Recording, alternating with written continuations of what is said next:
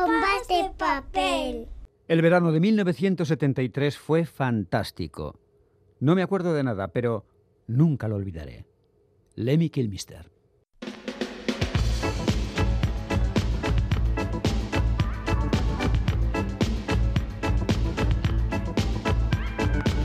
Pompas de papel.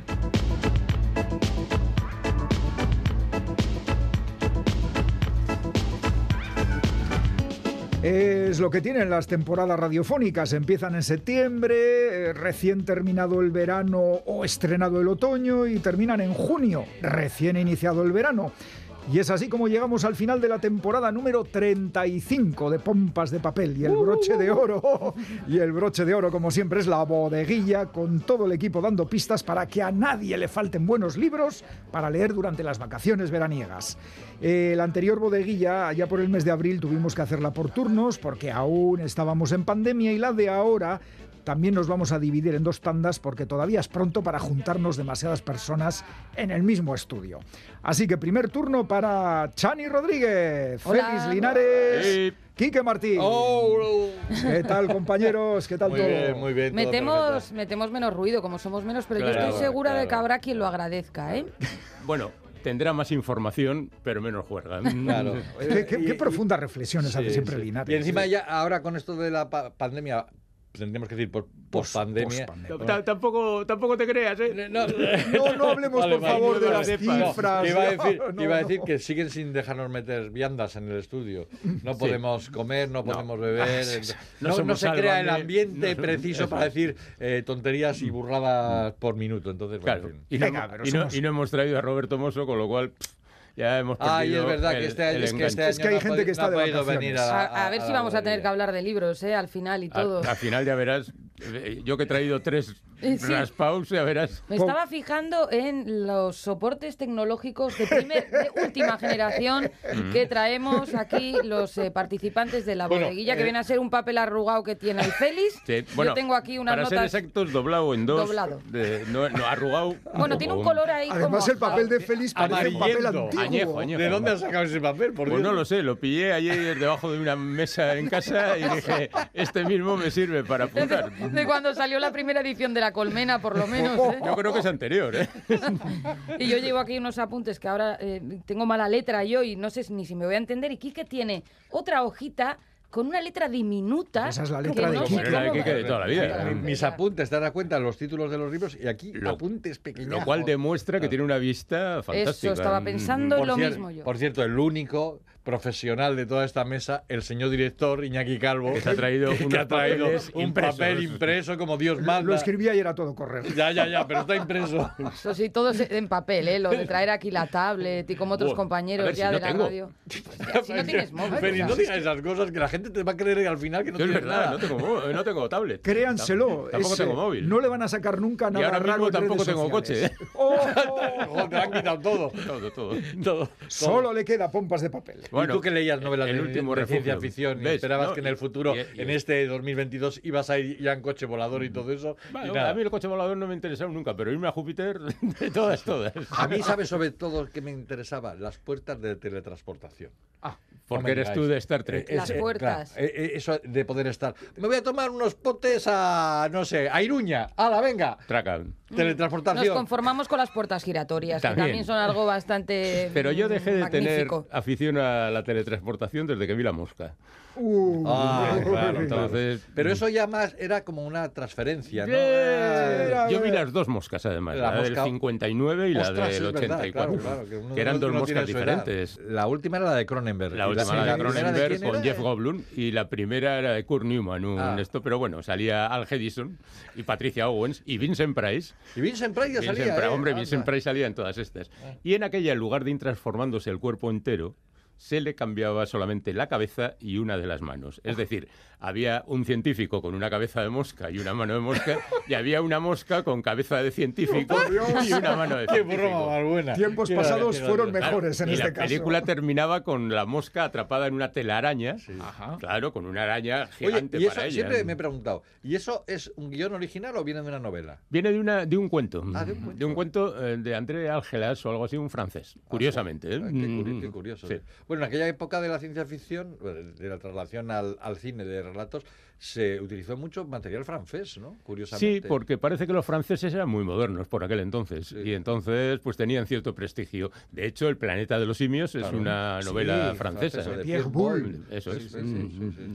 qué, ¿cómo- qué cómo- cosas. ¿Cómo hemos empezado? Es- Entonces hemos empezado desparramando. Por decir hola, Iñaki, ¿eh? Ya, ya- ya Si- verás si cuando hubiera- pregunte. si- no, si hubiera dicho, a ver, ¿qué libro tienes tú? Pues nos hubiéramos empezado con otra ahorrado cosa. todo esto. No, hombre, bueno, no. Pero, pero bueno, la mosca, tío. Bueno, igual hablamos de libros, ¿no? Sí, yo creo que sí. Bueno, venga. yo como, como en las últimas bodeguillas he ido contando las cosas que más me han gustado del trimestre, ponerme a hablar de las cosas ya dichas, pues me parecía Vale, mal. vale. Entonces, del último trimestre me ha gustado algunas cosas.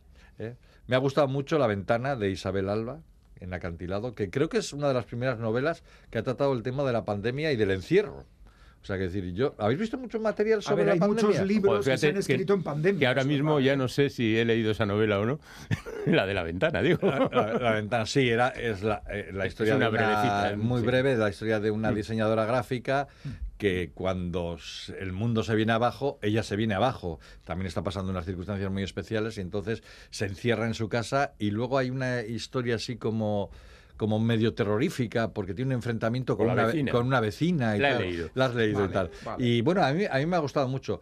Creo que solamente he leído otro libro que tiene relación con la pandemia, que es el de Balcones, el que han escrito Martín Ibarrola Ibarrola, y, sí, y José sí. Ibarrola ha ilustrado y tal, que es, es muy curioso el libro porque tú puedes decir, nada, esto ha surgido porque Martín, que es hijo de José Ibarrola, Ujú. escribe unos textos y, y le dice a su padre, ilústrame. Pues no, ha, ha- sido una mezcla de las dos cosas. A veces era Martín el que empezaba con un texto y a veces era José el que dibujaba. y tal. A mí me ha gustado muchísimo. Y creo que tiene un valor doble, porque no solamente son los relatos, sino que son, los dibujos de José Barrola son... ¡buah!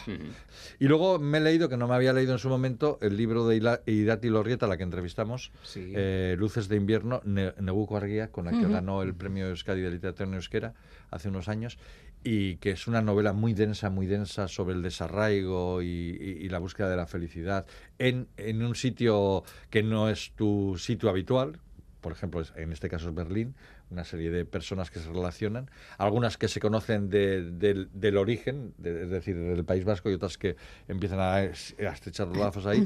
Y me ha parecido una, ya digo, muy intensa. Es una de esas novelas que hay que leer con mucha tranquilidad y dándote tu tiempo. Incluso a veces hay que releer, porque se te pueden perder, perder sutilezas en las relaciones, pero me ha gustado muchísimo. Y bueno, eh, la tenéis en castellano en Galaxia Gutenberg, que se ha publicado ahora, y en Pamela está la edición euskera. Fíjate que me llamó la atención lo que dice Irati Elorrieta de esa novela, que traducirla le ha llevado casi a descubrir una, una nueva Sí, novela. Sí, sí, sí. Suele pasar, sí. Sí, sí, sí. Y eso que ya no estaba muy segura del, del tema de la traducción, pero bueno, al final parece que se animó, tuvo la ayuda de otra persona, que no me acuerdo ahora quién es, ya lo siento, perdóname, traductor. Eh, Es solamente no, por meterte en jardines. No, no lo volveré a hacer. Pues eso, Y la eso, traducción muy buena. De lo, de, lo, de lo que he leído de Euskadi es de lo, de lo que más me ha gustado. ¿Y tú qué has leído, Chani? Voy a hacer una también una entresaca. Eh, cuando has dicho que había que leer cada página de Luces de invierno con calma Sí, sí.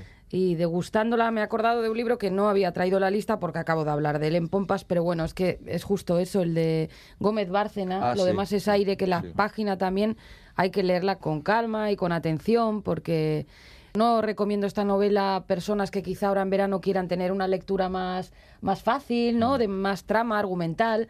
Esto es otra cosa, esto es más de ideas, de, de mm, excelencia, ¿no? En, en la prosa. Eh, así que a la gente que le guste mucho la literatura, esto es café para cafeteros, la de Gómez Bárcena. Quería hablar también de La Bajamar, que es una novela que ya, yo creo que fue al principio del trimestre, cuando hablé de ella, de Aroa Moreno, que mm, a mí me ha gustado mucho. Entrevistada en, en Pompas En Pompas, Papel, claro, en su momento, Félix Pompas Linares, siempre- Félix Linares. Eh, entonces ya tú también conoces bien la, La la novela, sí, novela. claro. Tres generaciones de mujeres y sus relaciones complejas con la maternidad. Mm. En cada momento la complejidad la suscita un elemento distinto. Eh, la guerra, la militancia política, la ansiedad ¿no? que deviene de la precarización y de los tiempos más, más actuales transcurre en Pasaya y entonces el arco temporal, como son tres generaciones, es muy grande. Va desde la guerra, desde estos chicos y chicas que se fueron eh, a bordo de, de La Habana, Ah, sí. como Uf. hace la, una de las protagonistas, la Historia. abuela de esta novela, se va a Bélgica, ¿no?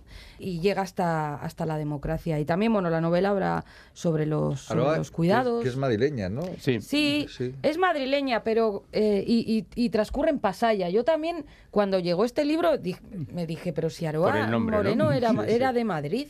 La historia, tú también te la contaría. Sí. Eh, fue a una inauguración de una exposición de Jesús María Cormán, el pintor, Ah, claro, que es magnífico, por cierto, Y poeta. y poeta. Y mm, entonces él le contó la historia de su madre, que como había ido a bordo de La Habana. Y normalmente, bueno, en este tipo de circunstancias yo creo que no lo normal es ni escuchar, ni creer que eso te valga para nada, también que la otra persona no te quiera contar nada. Pero aquí saltó la chispa, Aroa Moreno lo escuchó a Jesús María Cormán. Le contó una historia, le pasó alguna documentación, Aroa se retiró y al cabo de un tiempo ya lo que le pasó directamente fue el manuscrito. Y Pasaya es un, un personaje más de la novela, así que la gente sobre todo de esa zona la disfrutará. Claro. Un apunte cultural, no solo literario. A ver, a ver. Jesús María Cormán, pues ya que lo hemos aludido, bueno, su heterónimo Jesús Mansé, ha inaugurado este mismo fin de semana una temporada en el Mar de Bronte, una exposición de marinas que son una auténtica pasada. Yo las he ido viendo en redes sociales. Está en la sala Nautilus del Aquarium de Donostia. Por cierto, se puede ir a ver estos días. Jesús María, no abandones la pintura, por favor. ¿Qué ha Eso- dicho que lo deja o qué? Es que lo, sí, es que eh, hace poco le entrevistó Moyano en el Diario Vasco y le confesaba a Moyano que iba a dejar de pintar porque no encontraba una recepción a su obra que a él Bueno, eso pues- pasa siempre en un momento de desánimo. Cualquier, cualquier Sí, por eso, por eso le digo yo, Jesús Mari deje- sigue pintando, sigue escribiendo, sigue haciendo las cosas tan magníficas que haces. Desde no, luego no, que no te, no te des por vencido. porque- Jesús Mari, escucha pompas, lo que te decimos. A ver, un abrazo, un abrazo muy Mari, grande. Cualquier artista al final trabaja para sí mismo. Y ya está. También Hombre. compone letras estupendas, la verdad que es un artista. durante muchos años fue uno de los compositores de Duncan Du y después de Mikel Erenchun, o sea que... bueno, bueno. Pues bueno. nada, los eh, oyentes y las oyentes que nos estén escuchando y vayan a Donostia, que es un gran plan siempre Eso ir a es. Donostia, si es que no vives ya allí, amigo oyente donostiarra, Claro, ¿eh? es. pues eh, pueden pasar por el acuario y visitar es. esta exposición, Re- que ya verán re- cómo no estamos exagerando. mesa en cualquiera de los restaurantes que te llevan allí, Sí. te ves la exposición, Sí. regresas, tomas un aperitivo y comes bien. Eso es. Planazo, es increíble su precisión casi fotográfica a es la hora es- de, es de muy pintar, bonito. pero tiene un aire, por eso de las Bronte, Eh, tiene un aire eh, como romántico, rom- eh, intimista. O sea, que decir, consigue que el paisaje se convierta en un estado de ánimo. A, mí- a mí me fascina el, el Mm, A mí me trabajo de gusta Corman, mucho me también gusta y no mucho. soy ninguna experta Mm. en pintura, Ah, ni creo que tenga yo una Eh, eh, sensibilidad eso- particular, eso pero es. es que la Pero obra de a que- Corman a me que gusta. emociona, ¿verdad? Sí, es una obra mucho. que emociona mucho. Bueno, Bueno, Kit Kat. María, aguanta. Más libros. Bueno, yo voy a mirar al futuro, como siempre hago, Hombre, pero literalmente, no futuro, solo Félix sobre lo que voy a leer, sino que lo que voy a leer también habla del futuro. Por Ostras, ejemplo, has vuelto a la ciencia ficción. No es ciencia ficción, Ah, en realidad, ah, porque de, de hecho empiezo con un ensayo de Janet Winterson, Mm. que a mí me parece una magnífica autora. Desde que leí La Pasión hace ya como Oh, 40 años, me qué- gran quedé novela, prendado de la escritura de esta mujer, que últimamente deriva mucho hacia el ensayo. Se la ve más cómoda en este tipo de cosas, porque yo creo que eh, hay un momento en que la ficción abandona a los autores. sí, la- es- es- Sí. yo estoy de acuerdo con eso que dices. Sí, porque como de repente, pues no sé, eh, el caso de Auster, por ejemplo, ¿no? Que él hace ya un montón de años dijo que se le habían acabado las historias que tenía que contar y ahora está haciendo ensayos pues sobre lo que le cae, ¿no? Y Winterson lleva ya tiempo escribiendo, incluyendo su autobiografía, y acaba de escribir 12 bytes con su título Cómo vivir y amar en el futuro. Son una serie de artículos que ella ha publicado en diferentes medios analizando cómo va a ser el futuro a la luz de lo que ahora mismo tenemos en cuanto a técnica y demás.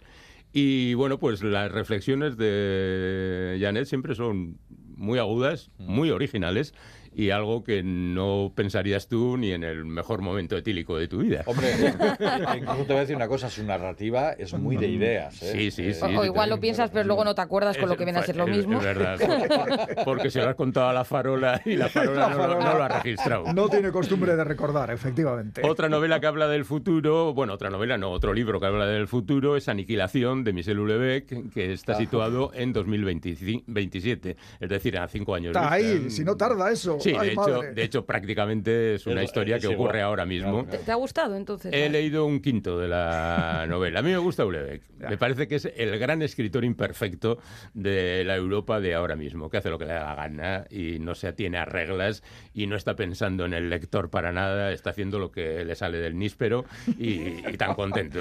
Y a mí, eh, eh, la gente tan desprejuiciada me hace gracia. Eh, narrativamente es un poco espeso, hay que reconocérselo, pero con un poco de buena voluntad por parte del lector la cosa va para adelante. En esta historia es una historia de espionaje, al fin y al cabo, o sea, no es un Le Carré ni nada por el estilo, pero es una historia de espionaje en las altas esferas de la política francesa, en un momento en que un político quiere presentarse a, mm, a presidente, eh, como candidato a presidente. Eso, eso es una idea que ya ha manejado varias veces en Dios. varios libros. En, to- en todas las suyas aparece alguien que quiere ser presidente. en Francia. Y aquí uno de servidores de su corte, que a su vez tiene un padre que perteneció al Bureau, o sea, a los espías franceses de tiempo atrás, pues se ve metido en una conspiración, a su vez relacionada con su propia vida. Y entonces va a pedir eh, ayuda a su padre. Se ha leído solo un quinto del libro. Ah, ahí está, ahí está, échame una mano Es con que resumen muy bien. No, sí, sí, sí. Bueno, y lo dejo ahí, ya está. Bueno, pero a deja, mí, deja. a mí, Pero bien, a mí, bien, a mí bien. Ulebeck me divierte. Es que he oído de todo de Mm. esta novela, a favor, en contra, que está acabado, que está Pero- muy bien. pero- que- pero yo creo Bueno. que- Hombre, va- es que verdaderamente es una continuación lógica Claro, de su obra. O sea, claro. no hay ninguna novedad en cuanto a cambio de estilo, cambio de temática, ni nada por el estilo. Pero, Vale. pero yo creo que es más que la obra, eh, ese tipo de críticas eh, se relacionan con el personaje. Claro, que, que- con- cada vez hay más gente cogiéndole manía. ¿eh? Efectivamente. Y por las cosas que dice y las cosas que hace. Es que eh. el tipo es súper desagradable. A mí también me gusta mucho cómo escribe, ¿eh? Por eso. pero Sí, sí, maravilla, no, no, qué- sí, lo es, lo es. No, no, Es- y, co- como actor es tremendo. Yo no pero, tengo- te, pero te voy a decir una cosa, perdona. Cada vez que sale la televisión francesa, Revienta la audiencia. revienta la audiencia. Claro. ¿Por qué? Porque nadie quiere entrevistarle, pero todo el mundo sabe que hay que entrevistarle si quieres que, la audiencia de tu programa se... se- se- Yo le se- entrevistaría encantado. es, es- es un performer Sí, total. total, total. En el- una de las primeras ediciones del Javi, ¿no? Eh, y dio una conferencia. eh, creo que fue en el Euskalduna, si no me equivoco, da igual. Era una sala en la que saltaba la alarma antiincendios. Ay, ay, ay. Por, claro, por el humo, pues se, se puso a fumar, le llamaron la atención varias veces. Yo creo que era César Coca quien, quien lo entrevistaba. Pobre- pobre Estaban César. pasando allí un rato. Ahora, el público, nosotros Bueno, encantados. El Es, espectáculo como- total. eh, es lo que se espera ya de él, que, que es. monte alguna de estas. Tienes que entrevistar alguna vez juntos a Olever y a Jodorowsky. Bueno, Jodorowsky está un poco... Eso, creo, creo que a Raval mejor. Y a James Elrow. A James Elrow también. En, en esos grandes momentos, soy un perro, soy un perro, te voy a morder. Aquelarre, aquelarre. ¿Tú quieres decir ahora algún No, no, no, os lo dejo a vosotros, me Ah, reservo para el siguiente turno. Así que. Quique retoma con algo que yo, por yo, ahí. por ejemplo, eh, aparte de los libros que, he leído, que me han gustado mucho, eh, La mujer zorro y el doctor Simarui, eh, de la alemana Christian Winicke, eh, Memoria del aperitivo, del francés Stefan Levi-Kurs, eh, dos libros italianos que me han gustado mucho, Un vuelo mágico, de Giovanna, Giovanna Giordano, y Aquamala, de Nicola Pugliese. Mucho Eh, está dando que hablar ese libro. ese libro es, Aguamala. es- es- lo de, lo de es una cosa Aguamala es una cosa muy muy rara porque Nicola Pugliese era un periodista napolitano bueno era milanés pero vivió toda su época en, en Nápoles y decidió escribir una novela escribió la novela tuvo un éxito tremendo y tal y cuando fueron a sacar la segunda edición Pugliese dijo me planto no quiero seguir mi carrera literaria y no os doy permiso hasta a- para editar mi libro hasta que me muera. Italo Calvino dijo que era la mejor novela que se había escrito en Italia eh, de- después de la Segunda Guerra Mundial. Esto se publicó en el año 70 y poco. Y ha habido que esperar a, a que muriera, el- que murió hace cuatro años, para ¿Por que qué se- alguien no ha puesto remedio a eso antes? es que vamos. Pues, pues- pues porque él lo había dicho que no se podía hacer. Hay que ¿no? intentar Además lo tenía convencer. por Hay- hay contrato. métodos. Por contrato. Hay métodos. Teniendo, teniendo Que a la parezca mafia un calabresa. accidente, Que parezca un accidente. No, no, no, no. Y la verdad es que eh, el libro es muy curioso. Sim- Simplemente cuenta cómo durante cinco días no deja de llevar en la ciudad de Nápoles y cómo cae el agua y cae el agua y cae el agua y caen edificios y se hunden calles y tal. Bueno, os podéis imaginar todas las obras públicas en esa época, en los 70 en Italia, las hacía la mafia y, y eran un Todo era desastre. mal, salía mal. Y es increíble cómo maneja él el tema de la lluvia y del agua sin que se te haga repetitivo. Ujú. Y está presente todo el rato, ¿eh? A, me- a mí me parece una obra magnífica. Yo la recomiendo. Es la Y, publicado y Acantilado. es además un homenaje a Nápoles y a sus Sí, vecinos sí, y sí. vecinas. Sí, porque Nápoles se convierte en una, en una ciudad. Nicola Pugliese Aguamala en, en Acantilado. Y como tú has dicho lo de cosas que leer, yo tengo que leer a Rafa Cervera, que ha publicado una nueva novela, el, el periodista musical, Canción para hombres grandes en Jekyll and Jill, porque sus dos primeros libros me dejaron turulato y, y yo quiero. y así quiero leer. sigues. Voy a leer Me dejaron pizcueto. Arancha Portavales, que tú creo que lo has leído. La- pero es una Eh, cosa antigua. ¿eh? Sobreviviendo, sí, sí, es el primer libro el que primer escribió, libro adaptado. que además eh, se, publicó, por entregas Eso es. en un Mm. periódico en, en verano. Pero bueno, es como me ha gustado tanto. No, está muy bien. Es, es una novela correcta y, y muy, ingeniosa. y- y muy cortita. Mm. Lo ha dicho y, otra Mm. persona a la que tengo que leer es Em- Emma Clan, que esta fue la autora de Las Chicas y de, y de Harvey, eh, la estadounidense. Harvey, ¿cómo se llama el de los... El, el acusado, el productor de cine acusado Harvey Weinstein. Harvey Weinstein. Weinstein, Harvey Sí. Weinstein, que era un libro impresionante y siempre está buceando esta tía en, lo- en- en- en lo más horrible de la sociedad americana. Y ahora Pues ha decidido no tiene. Tiene, tiene para bucear, ha, ¿eh? ha- ha decidido bucear en relatos. eh, y ha, ya de entrada ha titulado el libro como Papi. O sea que os podéis imaginar por Da- dónde va, va, Daddy- Daddy va a ir la cosa. Y Patrick Modiano, que ha publicado un nuevo libro que se titula Tinta Simpática y que es una novela de espías también. Bueno, Muy trepidante para ser modiano, Sí. ¿no? Que- Sí, pero, pero pero, breve, pero, como pero- todas. pero- pero a su aire, ¿eh? Tú te has creído que tenemos todo el tiempo del mundo. Ah, no, no, ya no digo más. Chani, Chani, me- me y callo, alguna cosita que tengas ahí en Sí, cartera. igual digo brevemente dos porque no creo que haya opción a hablar por tercera No vez. creo, no creo, porque yo tengo 30 aquí. Bueno, me arrellano un poquito aquí ahora, ¿vale? Pero nada, voy a ser breve. Eh, quería recomendar, recordar más bien la recomendación de Lunática de Andrea Lunática, Momoitio, la sí. periodista, que nos eh, cuenta la historia de María Isabel, una mujer cántabra que apareció quemada en el año 1977 en la cárcel de Basauri y este hecho provocó la primera huelga de, de- de prostitutas que fue por aquí, por las calles de, de Eh, San porque, Francisco. porque ella hacia- ejercía la prostitución. Sí, ella era, en efecto, no lo había contado, ejercía la, la prostitución. Las mm, compañeras de María Isabel no se creyeron la versión oficial, que había muerto accidentalmente. Eh, la autora en el ensayo tampoco cree que la mataran, sino que intentó llamar la atención quemando unas mantas y bueno, lo que sí que hubo es desatención, pero no solo en ese momento, sino, y esto es lo importante del libro, sino previamente hay un maltrato, ¿no? En general, pues hacia este colectivo y hacia otros muchos, ¿no? Que mm, se mm, materializaba en concreto a través de la ley de peligrosidad y rehabilitación social, que por otro lado sirvió como aglutinante, porque en contra de esta ley eh, actuaron eh, a la par muchos colectivos, ¿no? Eh, y bueno, el reflejo de, de la época que nos brinda Momoitio yo creo que está muy bien, lleno de, de detalles de la época, de lo que se escuchaba en los programas de la televisión que había. O sea, hay un fondo muy, muy duro, pero la documentación eh, está muy bien trasladada.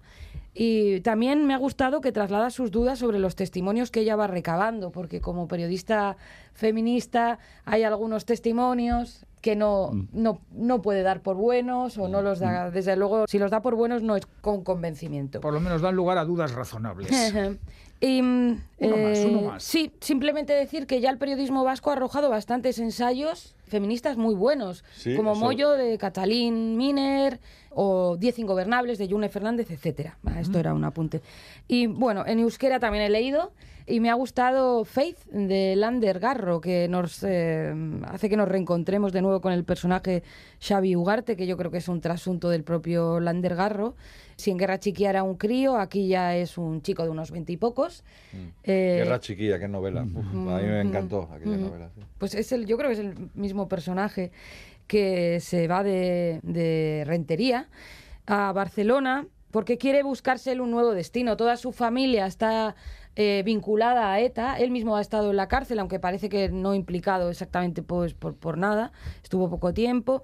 Pero bueno, él siente ahí como en el cogote, ¿no? Todo ese asunto. Él dice que había una guerra que él simplemente no quiso participar de, de la misma y le interesaban otras cosas. Aquí se ve cómo quiere ser fotógrafo, cómo quiere ser cineasta. Se ve la Barcelona más hipster, esos ambientillos, ¿no? De, de la gente joven y quizá un poco wannabe. Y lo refleja muy bien. La mirada además es muy divertida. Yo creo que eso es lo que mantiene la, la novela para mí, ¿eh? más incluso que la historia Mm. política es la, la mirada Para de- muchos, eh, yo del no autor. sé si estás de acuerdo, es una de las novelas eh, escritas en euskera más importantes de la temporada. Faith, Sí. Mm, puede ser, sí. Eh, habla al final de cómo tú te planteas eh, cambiar tu destino y cómo eso a veces es casi, casi imposible. Me recordó un poco, pues, salvando todas las distancias, claro, a las ilusiones perdidas. Ah, Bueno, bueno, bueno. Bueno, Queda un vale. poquito y... Sí, un poquito, un poquito, Venga, un poquito, un poquito. Ya no puedo hablar de los 30 libros, ya me lo veo 30, venir. déjalo en 29. Hablaré de anda, no seas 28. exagerado. Bueno, tres novelas que pertenecen a series. Es que estamos hasta arriba de novela negra, pero digamos que se ha publicado 1795, que es la tercera parte de la trilogía que empezó con 1793, de Niklas Narogdeg. Entonces, bueno, pues si quieren terminar la trilogía, estupendo. Yo creo que no se termina aquí, porque esto está dando mucho dinero, o sea que seguramente Este- llegará este luego. Es un autor danés, ¿no? Eh, Danés. sueco. Ah, Mm. sueco, sueco. Nórdico. Nórdico en general. Cuando no sepas exactamente de dónde es, tú dices Sí, nórdico. pero no es novela negra, que la gente no Es novela piensa. negra ambientada en el siglo XVIII. ah, eh. vale, vale, claro, vale, claro, vale. claro. Si no dices autor contemporáneo, y ahí sí que sí. También ya. es de que es tan ancho, sí, sí. Incluso puedes añadir joven, porque cualquier autor es joven. Otra, otra sea, hombre, más que nosotros, por favor, salvo en el a ver. caso de Chani, A ver, a más ver. que nosotros es Que cualquiera. estáis todo el día en festivales de música, que lo sé yo. ¿eh? Eso, Así que eso hay- estáis echan- jóvenes. e- echando a perder los últimos años de vida, los últimos 40 años de vida. Ay, Mientras se Bien. coma bien, no hay problema. Bueno, otra serie es la del señor Parker, Charlie Parker, escrita por John Connolly, que acaba de publicar En lo más profundo del sur, que es una precuela. Curiosamente le ha dado por hacer una precuela de cuando Charlie Parker, alias Bear, era jovencito, relacionado, bueno, en realidad no sería una precuela toda la serie porque ya ha ocurrido la primera novela de la serie, o sea que esta ya en la segunda parte. Y luego tengo una novela que es principio y final también, que se titula Hermanas y es de Bernard Minier, que tiene una tetralogía en la que él persigue al asesino de su mujer durante cuatro novelas y esta Hermanas viene a ocurrir antes de aquella tetralogía y después de esta tetralogía. Es decir, hay unos hechos que ocurre que investiga el protagonista, Martín Serva, antes de que lo conociéramos, y después eso se- traslada a veintitantos años después con la solución del, del caso. Bueno, pero ya digo que novelas policíacas hay mogollón. Por ejemplo, está la segunda de S.J. Bennett, que es eh, esa chica que tiene de protagonista Isabel II, que, Ah, sí. que Ah, investiga sí. casos. Isabel II. Eso es. Esta se titula Un caso de tres perros. Hay otra mm, detective de época, en este caso de 1929, que se titula Macy Dobbs y lleva el subtítulo de una detective con intuición. Y su autora es Jacqueline Whisper. En 1929, detectives femeninas más bien pocas, o sea que ahí queda el tema. Hay nueva novela de Joel Dicker, que curiosamente es una secuela de La verdad sobre el caso Harry Keber. Pero si estaba todo ya aclarado. ¿eh? Pues no, este Bueno, hombre no pues, que sigue dando puede- dinero, como vale, dice vale. Linares. Puede sacar 700 páginas más de, de lo que sea. Además de eso, tenemos nueva novela de Jorge Volpi que se titula Partes de Guerra y es un poco como aquello del puente, la serie nórdica también. Aparece una muerta en la frontera entre México y Guatemala. Es un hecho real, como últimamente viene haciendo Jorge Volpi, y, y ya veremos qué es lo que da de sí. Y hay una novela de Josan Mosteiro, al que sin duda alguna ustedes no conocen, porque es la primera novela de Josan Mosteiro. Ahora le van a conocer. Pero nosotros sí lo conocemos porque en realidad Josan Mosteiro es Josan Atero. ¡Ostras! Sí, Atero. Joder. En los Pues años hace 80 mucho, se hizo muy famoso. Bueno, no creáis, hace unos cuatro años escribió una novela Sí, eso es. que estaba muy bien sobre tres personajes que se interrelacionaban, pero ahora ha decidido pasarse a la novela policíaca y utiliza el apellido de su madre, Mosteiro, que, Ah. que tiene un asuntillo así como gallego en el sonido, pues le, ya- le permite eh, ambientar en Galicia esta historia. Ya la he leído la novela, se titula La cosecha pálida y parte de la idea de que no hay una desaparición. Bueno, hubo una desaparición, pero cuatro años más tarde aparece la desaparecida, diciendo que ha estado eh, atrapada por unos duendes durante ese tiempo y que le han dicho que venga a explicar cómo el mundo camina en mala dirección. Ay, qué fácil me lo has puesto, Félix. Sí. Os toca desaparecer. Me quedan todavía Ya lo 24, sé. tío. No, no, no. Hay, hay un abuso de autoridad. Es un abuso de autoridad. Esto no pasaba antes. Con los antiguos directores, ¿te acuerdas? no, no. Aquello- majos. a- aquellos eran... Era pero- gente, gente, encantadora. irrepetible. Lo, lo único que hacían era eh, cortar la emisión y que dejara que la gente siguiera hablando, creyendo que estaba saliendo. Fin del primer turno, Chani, Félix, Quique. Vuestras vacaciones de pompas de papel Eh, empiezan ya. Ya, sí. Empieza Empiezan vale, que se vayan estos dos, y luego volvemos en septiembre, claro. Ah, hombre, ah, hombre, en septiembre. Vosotros de momento a disfrutar mucho y feliz verano. Vale, yo me quedo entonces ahora. Y bueno, en tú, ya, ya hablamos, ya hablamos. Yo, me pongo a escuchar a ver qué decís, ¿eh? Vale, venga, venga hasta luego. el rinconcito. Ale, venga, agur. agur.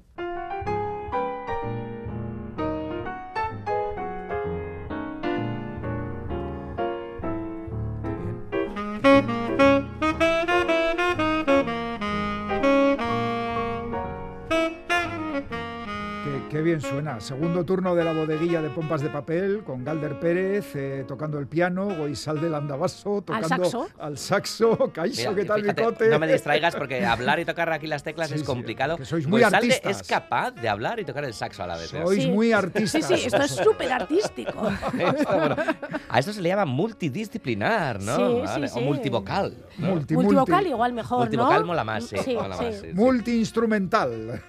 Bueno, pues nada, que con este lucimiento musical empezamos este segundo turno. Iñaki de Calvo con el contrabajo. Que ha Eh, ahora. Iñaki ta, Calvo, mucho trabajo, sí. No. Qué bueno, Iñaki, qué bueno, qué bueno. ¿Esto es beatboxer? Hombre, pero bien hecho. Venga, que tenemos que contar a nuestra queridísima audiencia lo que nos ha gustado en estos últimos meses. Perdona, pero yo, yo, yo- yo te- yo tengo una pregunta. A ver, ¿Qué pasa? ¿Que Goizalde y yo somos segundo plato a ver. de yo, la bodeguilla? yo de ser algo prefiero ser postre, ¿eh? porque a mí postre? lo, que, lo primero que miro siempre es el postre. ¿En serio? ¿En serio? Mira, ¿En serio? No, no sé. Yo soy más de eh, primeros platos, mira. Vale. Por ejemplo, marmitaco Claro, y ensalada. Así que está el hombre Ah, como bueno, bueno, ofendido, bueno, y está marmitaco como está muy bien, ofendido. claro, Claro. sí. Pero marmitaco es primer plato. Ah, bueno, es- Ah. marmitaco puede ser postre Puede también, ser, pla- ¿eh? Puede puede ser ser plato único. Sí. Puede ser Plato plato único. único. ¿eh? Ay, Pero plato era- único, me da una tristeza. No, es verdad. Pero si luego viene con un buen postre, está bien, hombre. Pero entonces no es plato único. Ah, no, no, a plato único y luego postre, hombre. Con una ensaladita, ¿no? Ahora, Una en ensalada verano, ahora de Ah. tomate que están buenísimos. Ay, qué rico. Pues será tomate, cosas de la edad, pero me ha empezado a sentar mal el tomate. Ay, No me digas. Será, será de la edad, sí, que sí, tiene sí. una que es como ácido. Yo qué eh, sé, pues ya, ya me ha pasado dos noches y ya pues El uno le tomate- coge miedo al tomate El y ya. tomate que es una fruta, no lo olvidéis. El- es traicionero. Es El- tomate lo que es es traicionero. A mí, mira, me he enganchado mucho. Goizalde, tú eres tomatera. Yo soy tomatera de toda la vida, además. Sí. Y me he enganchado. El tomate siempre está presente en mi vida. Ahora ya sabes que en en Deusto ya no quedan tomates, Ya. pero quedan tomates de chocolate que yo suelo regalar por ahí de vez en cuando. Y claro, la gente te mira con una cara de, ah, qué bonitos. esto-". Porque no saben que los de Deusto somos tomateros. En Tomateros. fin, Ya. estas cosas de la historia, de la memoria histórica. Pero eso se lo estáis copiando a Bilbao, ¿no? La baldosa de chocolate y tal, ¿no? Bueno, esto no lo sé realmente. no Tened en cuenta que eso antes era una república y tenía sus propias leyes y sus propios... eh, Tomates. eh, tomates, exactamente. Sus propios distintivos. Bueno, ¿vamos con libros? y venga, les va. tiramos tomates a los escritores y escritoras que no nos han gustado. ¿Qué os Eh, pero- Ah, eso me parece una buena- Esto está bien, ¿verdad? Pero Sí. hoy, pero hoy vamos a hablar de las cosas que nos han Venga, gustado. vale. tomates de chocolate. Venga, va. Tomates Toma. ¡Ay, qué bonito! Vale, venga, va. Eh, ¿Quién empieza? Pues tú Venga, mismo, que tú. estás. Ah, yo. Ala. Venga, va. Eh, pues yo voy a empezar, fíjate, con Jonathan Martínez, Ajá. que ha publicado con Chalaparta La Historia Oficial. Eh, Jonathan es periodista, es guionista, es un ensayo eh, en el que cuenta... mm, eh, es un ejercicio de memoria, de memoria política, de memoria histórica, de tantas y tantas historias, muchas de ellas injustas, que, que- que no aparecen en los medios, bueno, eh, oficiales, digamos, Sí, y demás. sí, sí, sí. Eh, y Jonathan lo que hace también es, ah, aparte de escribir maravillosamente bien, que Irati Jiménez lo comparaba como con Galeano, es, es como el Galeano Fíjate. actual, digo, ah, pues eh, me parece muy acertado. Eh, él también hace un repaso de su memoria, va indagando en su propia vida, sus familiares y demás, ah, la guerra, cómo desaparecieron, bueno, en fin, como tantas y tantas personas, ¿no? Buscando buscando a, a sus familiares y demás.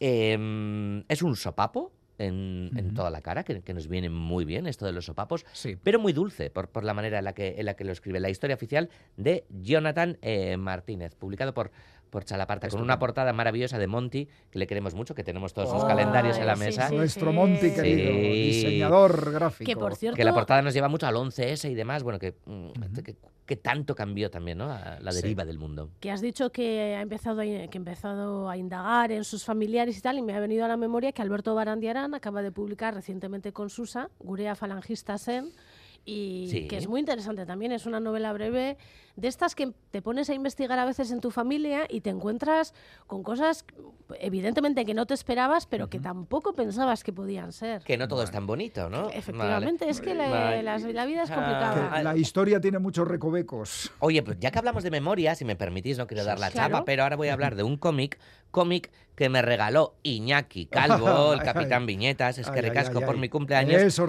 Me regalaste la compañera Sí. de, de Agustina Guerrero. Agustina Guerrero. sí. Argentina, pero afincada en Barcelona hace un Sí, porrón de años, ¿verdad? Hay muchos autores eh, latinoamericanos, eh, autores de Mm. cómic instalados y sobre todo en Barcelona. Sí, es pues, eh, curioso, es es- y es curioso. una historia preciosa, es su propia historia, es un libro autobiográfico en el que ella va haciendo memoria precisamente de, de su propia vida antes de venir al mundo y demás, su madre, su padre, tal.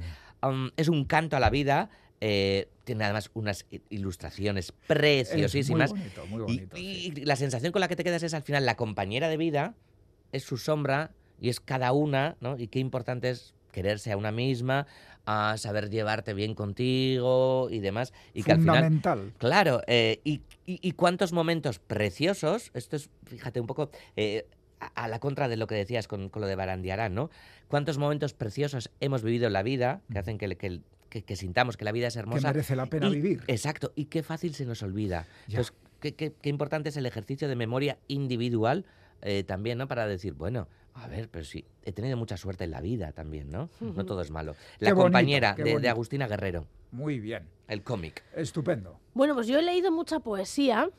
Ay, como Isabel, Bueno, no solo es que tú, sí. tú de eso eh, estás Sí. muy, muy, muy empapada. También he leído narrativa, ¿eh? que Sí. luego os comentaré un libro que me ha fascinado y me lo he devorado en, en un par de días. Bueno, eh, el primer poemario que quiero mencionar es el de Nerea Rien, Zonomía, que ha ganado el sexto premio Xavier Lete de poesía con este, con este libro que ha publicado Pamiela. Y la verdad es que eh, es un poemario que te pilla poco a poco. Porque al principio empiezas a leerlo y no entiendes muy bien. Habla de animales, de. O hace comparativas con animales, entre animales y vivencias propias de ella, ¿no? Y te va atrapando poco a poco porque hace un ejercicio también de memoria, de del pasado, de lo que es, de lo que ha sido, de lo que podría haber sido. Y poco a poco, eh, mediante poemas y comparativas con un montón de animales, pues acaba creando un universo eh, en el que tú te encuentras en, en un animal o en 33. Porque en- en- yo creo que todos compartimos un montón de vivencias y al final eh, lo que le pasa a una persona de otra manera te ha pasado a ti y tú te encuentras en sus palabras, ¿no? Y este poemario es un poemario en el que te encuentras en algún momento y te identificas pues con un animal que nunca habías pensado que podría Ay, ser, ¿no? Pero está ahí. Pues Oye, qué, habi- pues, qué habilidad de Nada, Nerea Rien. yo, yo un apuntito, ¿eh? ahora que has dicho lo de animales y demás. Sí. Eh, eh, Cartas de la ardilla a la hormiga, de Tom Telegen. Eh, es un libro de, de Blackie Books que parece un libro infantil, con unas ilustraciones preciosas, por cierto, de Axel Scheffler. Y eh, eh, es un bosque en el que eh, los animales del bosque eh, se van enviando cartas unos a otros y demás. Es precioso. Qué bonito. Sí, y, y- y de repente decir, anda, ¿por qué, por qué no escribo cartas, no? Eh, a mis colegas y tal, ¿no? Bueno, este apunte, es que me acordaba ahora Vale. que, que hablabas de, de No, no, animales. hay digo, que cartas de la ardilla a la hormiga. Vale, y como seguimos con animales, yo también voy a seguir con animales. Eh, Guepardo Japoniarra, que ha publicado Lizar Begoña. Este es un poemario que ha publicado Susa. Eh, sinceramente, tengo que decir que yo estaba fascinada con ella porque publicó con Balea Suria Arobe y Eguía, que fue para mí un bombazo que pasó casi casi desapercibido, pero que fue uno de los mejores poemarios de, en bastante tiempo. Y este eh, llega pues yo creo que un par de años después de haberlo publicado con Arobe y Eguía. Y bueno, yo creo que le pasa lo que le pasa a, a los segundos, a las segundas partes que se publican después de un bombazo, ¿no? Pues que crea muchas expectativas Claro. y que de repente dices, ay, pues mm, Ya. No sé, pero eh, quiero decir que la voz de Elisa Begoña está ahí y que es muy potente y que me parece que es una escritora eh, que apenas tiene 30 años que habrá que seguir porque es que tiene un nivel muy alto. Pues ya y tiene deja pompas de el papel nivel detrás, muy alto. o Sí, sí. De verdad que recomiendo el primero y el segundo también. ¿eh? Este segundo, como digo, lo ha publicado con Susa. Yo diría que ha pasado demasiado poco tiempo entre uno y otro. Pero bueno, que de verdad eh, es una poeta a seguir porque es una voz muy original, muy diferente a las que hemos escuchado ahora y creo que en el mundo de la poesía en femenino, en euskera estoy hablando, están saliendo unas poetas muy, muy buenas que creo que tendremos que seguir en Pompas de Papel en adelante porque de verdad que están haciendo cosas muy interesantes. Tenemos la lupa puesta.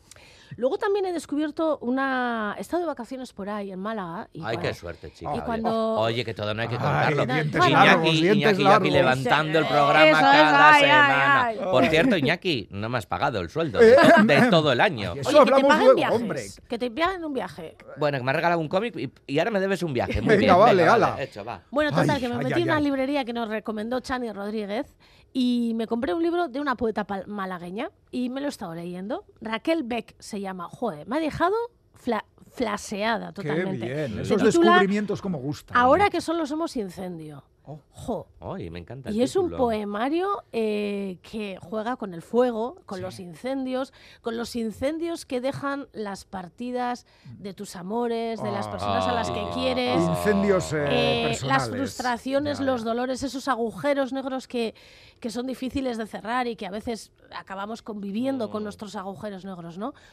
Bueno, es fabuloso este poemario, de verdad, ¿eh? Raquel Beck, yo me he quedado Beck. fascinada. Creo que es Malaguita ella. malagueña del 94, del 95, por ahí. Muy Muy joven, recomendable. Me gusta joven. más decir eh, malaguita. las- Malaguita, vale, Mala- venga. Malaguita, Malaguita, ¿verdad? Sí. Malaguita. Mal- Y si me malagueña está como, ¿no? Malaguita, venga. Venga, Poeta malaguita. malaguita, es más bonito. Y luego, si me permitís ya para hacer Sí, otro apunte, remoto. Oye, Laila ¿qué, ta- qué tal Martínez. comiste?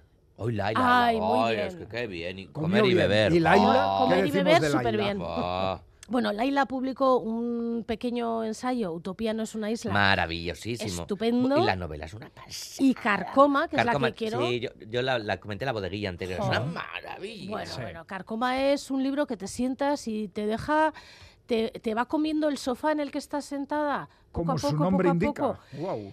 Sí, bueno, es una historia que parece así que no cuenta nada, pero cuenta muchas cosas de la memoria histórica, de los perdedores y los eh, ganadores, de las clases sociales también y de cómo llevan las familias la vida, eh, básicamente. Cómo te afecta, eh, bueno, lo- que han sido tus antepasados, tu padre, tus abuelos, tus abuelas, tus, tus madres en tu vida, ¿no? Buah. Buah. Carcoma es... Absolutamente Fabulosa. recomendable. Sí. Estáis- por cierto, querida audiencia, ¿estáis apuntando? Porque estamos diciendo un montón de títulos. No, a ver si a, a ver si apuntan la receta, porque este es un programa gastronómico, Sí, ¿no? sí, con el gastronómico, literario. tal, sí. Con el le-. ¿Se le echa harina a esto? Eh, Venga, a esto se le echa venga, algún cosa. cómic ya habrás Sí, leído, Iñaki mira, Chu. sí, tengo, yo tengo que, voy a decirlo todo muy breve porque el tiempo se nos acaba. Mira, eh, tengo que recomendar 10.000 elefantes de Pera Ortín y Ence Sono Evalé. Son un autor eh, catalán y un autor de origen guineano que han hecho una novela gráfica sobre el pasado colonial español en Guinea Ecuatorial.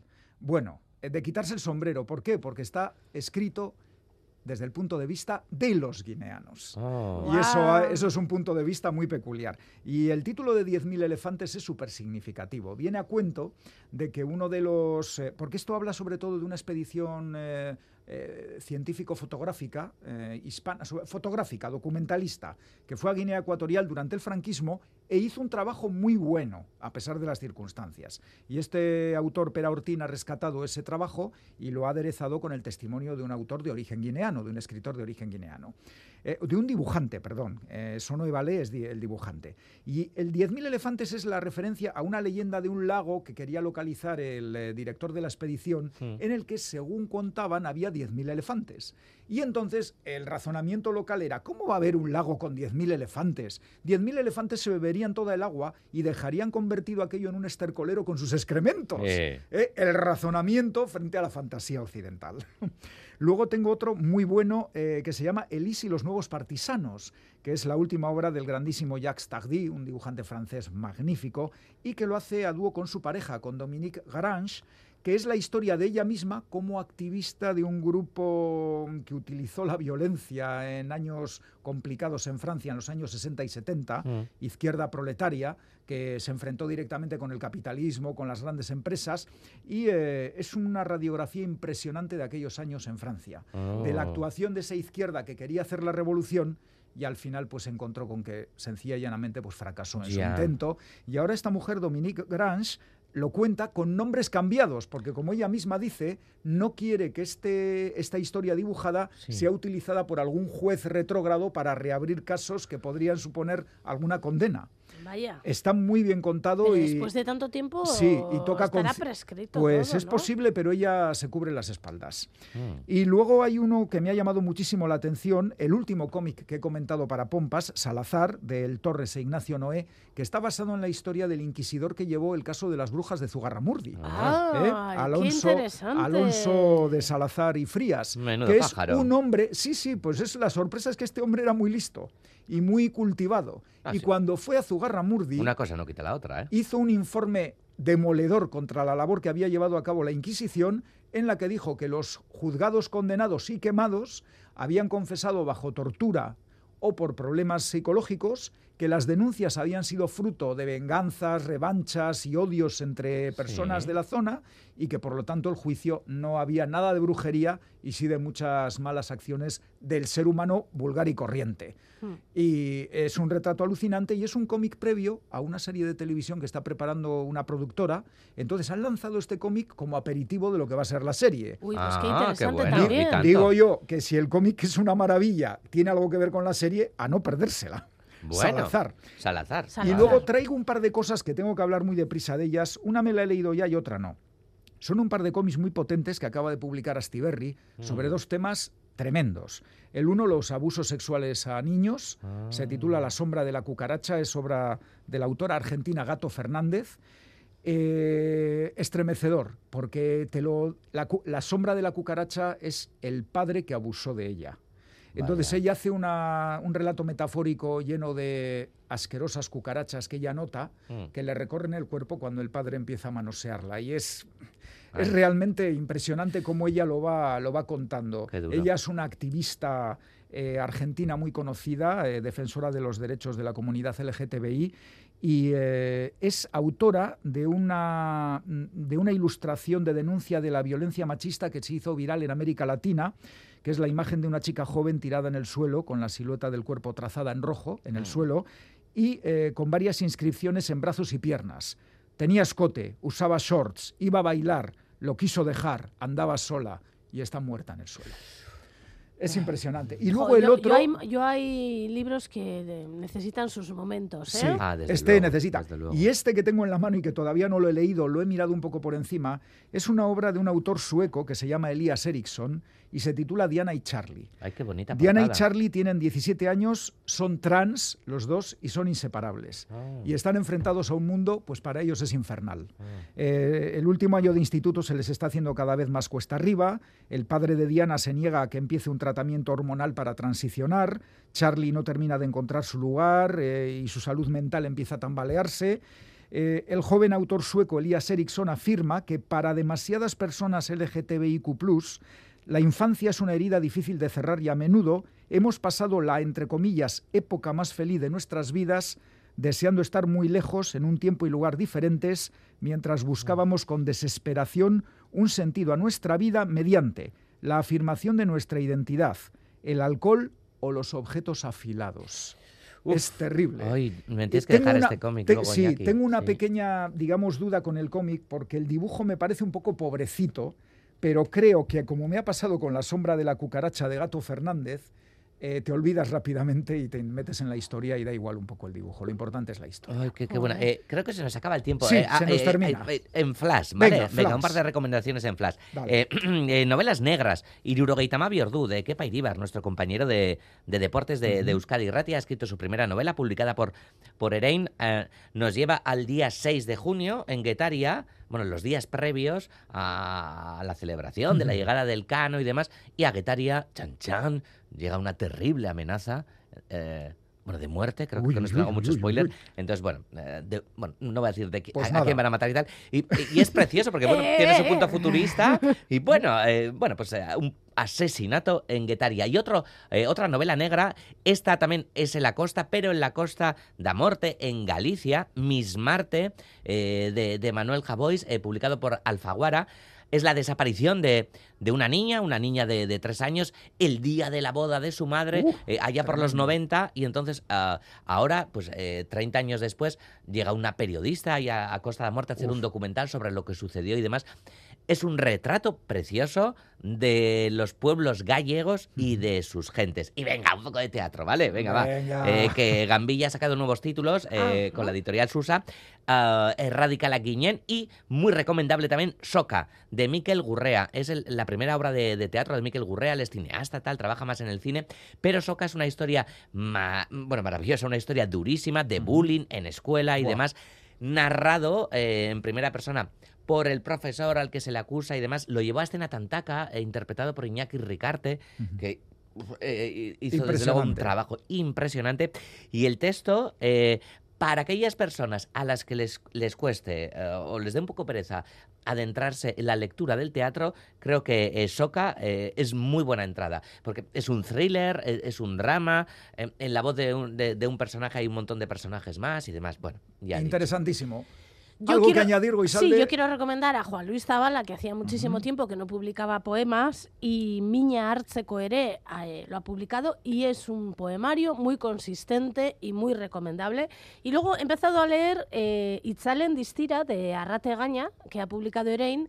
Han hablado muy bien del libro. No puedo decir mucho, porque sinceramente No, empecé no. anoche a leerlo, o sea Bueno, que poca, poca cosa más. Y luego me han recomendado, y lo tengo ahí guardado, Libros del Asteroide, un libro titulado Sola, de Carlota Gurt, que me han dicho que es fabuloso y que lo tengo que leer. y Pues- ahí lo tengo. Pues mucho dicho, espero que hayáis apuntado, porque así llegamos al final de esta bodeguilla, que es también el final de la temporada número 35 de Pompas de Papel. Como el Temeo, que este fin de semana ha 35 celebrado sus años. 35 años. Estamos con el Temeo, Hombre, paralelos. claro. ¡Hola, Temeo! Lo que pasa es que el Temeo eh, son 166 Sí. eh, la- la- los, eh, los es que tebeos salen cada dos meses, Claro, cada pero pueden pasar unos cuantos más en 35 Muchos más. años. bueno, mira. con todo lo que os Qué hemos bonito cumplir con el Temeo, ¿no? Pues no sí, puede haber mira. mejor pareja, mira. Fantástico. Con todo lo que os hemos contado y recomendado, tenéis lectura de sobra para los próximos meses. Y en septiembre volvemos. Ah, sí, se ah, ¿hemos renovado? Eh, sí, creo que sí. Ah, pero ya me pagarás. Volvemos, antes, ¿no? que El sí. viaje, el viaje. Ah, el viaje, perdón. Que bien. Volvemos con las pilas bien cargadas y con todo el equipo formado por Chani Rodríguez. Quique Martín. Félix Linares, Begoña Yebra. Roberto Mosso. Anne Zavala, Goizalde Landa Paso. Galder Pérez e Iñaki Calvo. y todos vosotros y vosotras que nos escucháis cada semana. Es que ricasco y felices vacaciones. Hasta la vuelta. ¡Agur! Agur, Agur. Iñaki a Honolulu, muy bien.